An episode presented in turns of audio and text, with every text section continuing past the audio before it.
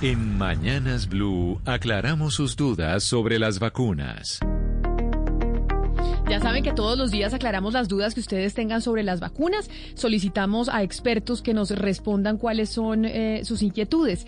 Y hay una pregunta que nos llega, nos ha llegado mucho, porque pues los colombianos tenemos muchas veces los mismos interrogantes.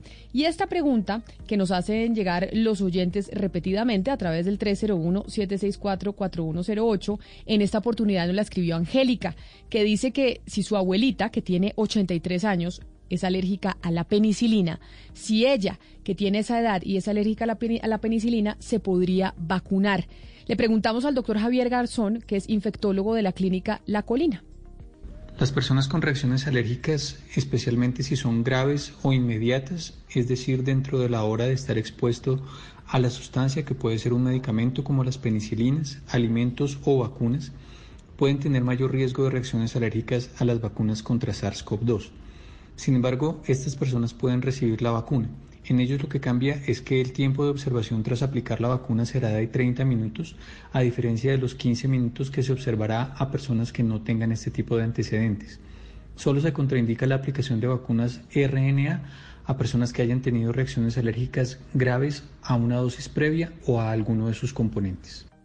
Desde Barranquilla, esta pregunta nos llega desde Barranquilla y la hace Lina y lo que nos dice es, los pacientes con diagnóstico de artritis reumatoide con manejo de metotrexato pueden vacunarse contra el COVID-19 y, y si pueden, se sugiere alguna vacuna o laboratorio en particular y qué cuidados deben tenerse para aquellas personas que sufran de artritis eh, reumatoide cuando se vayan a vacunar contra el COVID-19. Le preguntamos también al doctor Javier Garzón. Las personas con inmunosupresión, ya sea por VIH, por enfermedad o algún tipo de tratamiento que altere las defensas, pueden recibir las vacunas mientras no tengan contraindicaciones. Sin embargo, se debe tener en cuenta que hasta la fecha no hay información suficiente sobre el perfil de seguridad y eficacia de las mismas, ya que solo se incluyeron escasos pacientes en condición de inmunosupresión en los estudios recientemente publicados.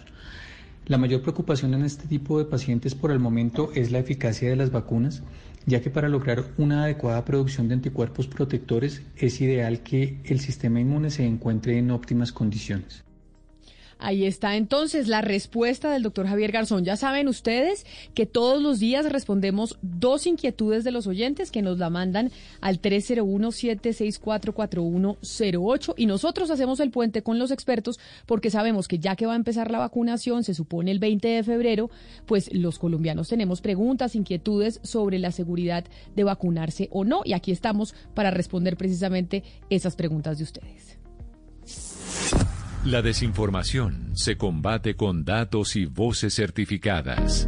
En Mañanas Blue, cuando Colombia está al aire, resolveremos sus dudas sobre la vacuna contra el COVID-19.